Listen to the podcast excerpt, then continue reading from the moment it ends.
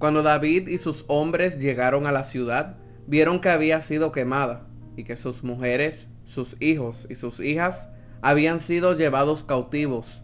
Entonces David y la gente que estaba con él alzaron su voz y lloraron hasta que no les quedaron fuerzas para llorar. Primeras de Samuel capítulo 30 versículos 3 y 4. ¿Alguna vez has llorado hasta que ya no has tenido fuerza para seguir haciéndolo?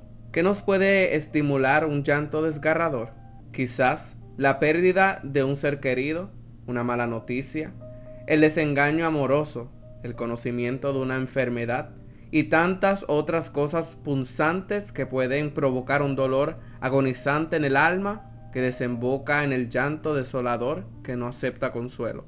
Siempre la manifestación del dolor, nacido de una situación lamentable e intensa, genera un profundo respeto. Justamente, hace muchos años atrás, unos arqueólogos ingleses que se encontraban cavando en las arenas de Egipto, hallaron una tumba que había estado sellada durante cuatro mil años. La abrieron y dentro de una cubierta exterior hallaron un pequeño ataúd de piedra cincelado con una gran delicadeza.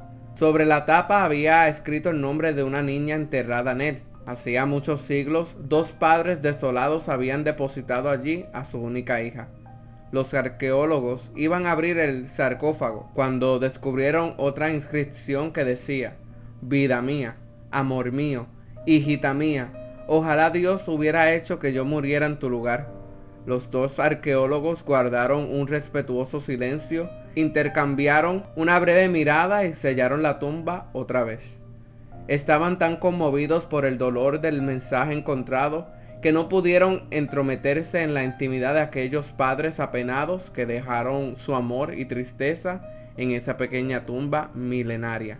David se encontraba ante una situación desesperada. Él había estado huyendo de Saúl durante muchos años, siempre perseguido, en peligro, pero ahora quería dejar de luchar. Había tomado una decisión que le parecía que le produciría la paz tan ansiada. Entonces David se dijo, ahora bien, Voy a perecer algún día por la mano de Saúl.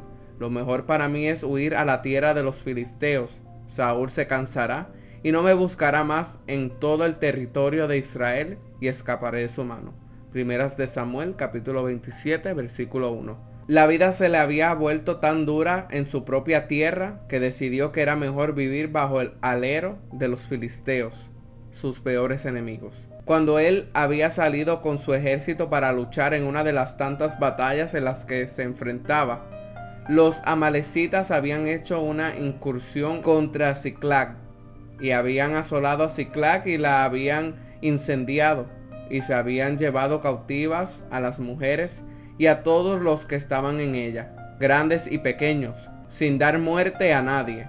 Se los llevaron y siguieron su camino.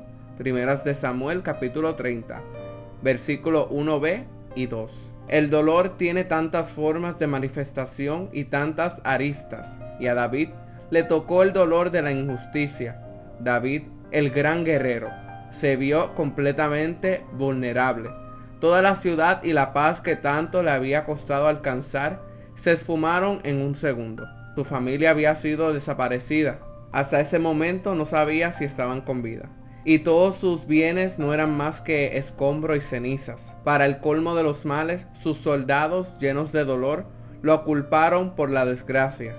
Primeras de Samuel capítulo 30, versículo 6a dice, y David estaba muy angustiado porque la gente hablaba de apedrearlo, pues todo el pueblo estaba amargado, cada uno a causa de sus hijos y de sus hijas.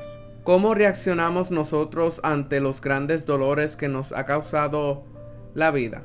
Temblamos, lloramos, alzamos nuestros puños al cielo, gritamos con dolor por lo injusto de la vida. David estaba realmente angustiado, lo cual es lógico y muy humano, porque añadía a su propio dolor el grave cargo que pesaba en su contra. ¿Dónde encontró los recursos para salir hacia adelante en su situación tan dolorosa? Primeras de Samuel capítulo 30 versículo 6b dice, pero David se fortaleció en el Señor su Dios. No se fortaleció en meros pensamientos positivos, sino en la persona de Dios. Solo el Señor tiene la fortaleza para sostenernos cuando nuestro ánimo desmaya y puede guiarnos cuando nuestros ojos están enseguecidos por las lágrimas. Nadie más que Él, porque Él es el único que conoce a profundidad nuestro corazón herido para poder sanarlo y restaurar nuestras vidas. Fortalecido por el Señor mismo, David fue en busca de los amalecitas y los venció, liberando a su familia y a todo su pueblo. Se sobrepuso al dolor y recomenzó con vigoroso esfuerzo lo que sus enemigos habían dejado en ceniza. Solo Yeshua Jesús puede concedernos la posibilidad de vivir más allá del dolor presente. Por más difícil que sea la situación, por más grande que sea la pérdida, por más que lloremos diariamente hasta que ya no tengamos fuerzas para nada. Con todo, desde el momento en que vamos en busca de Dios, su consuelo y sus fuerzas, Él puede darnos la oportunidad de hacernos entender que por encima de las nubes negras y cargadas de lluvia, hay un sol resplandeciente que tarde o temprano nos iluminará. Si nos rendimos antes, nunca lo veremos pero si esperamos y nos fortalecemos en Elohim Yahweh, en Dios, podremos dar testimonio del arco iris. El apóstol Pablo tampoco estuvo exento del dolor.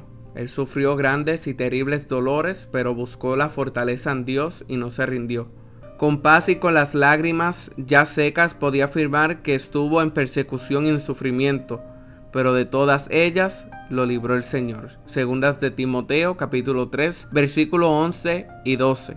¿En dónde radicaba la victoria del apóstol? No estaba en sus ritos, tampoco en su actitud positiva, ni en su condición física, ni en un buen grupo de amigos, ni en fieles servidores que lo acompañaban por todos lados. Pablo, al igual que David, nos cuenta el secreto de su victoria contra el dolor. Segundas de Timoteo, capítulo 4, versículos 16 al 18 Dice, en mi primera defensa nadie estuvo a mi lado, sino que todos me abandonaron, que no se les tenga en cuenta, pero el Señor estuvo conmigo y me fortaleció, a fin de que por mí se cumpliera cabalmente la proclamación del mensaje y que todos los gentiles oyeran. Y fui librado de la boca del león. El Señor me librará de toda obra mal y me traerá a salvo a su reino celestial.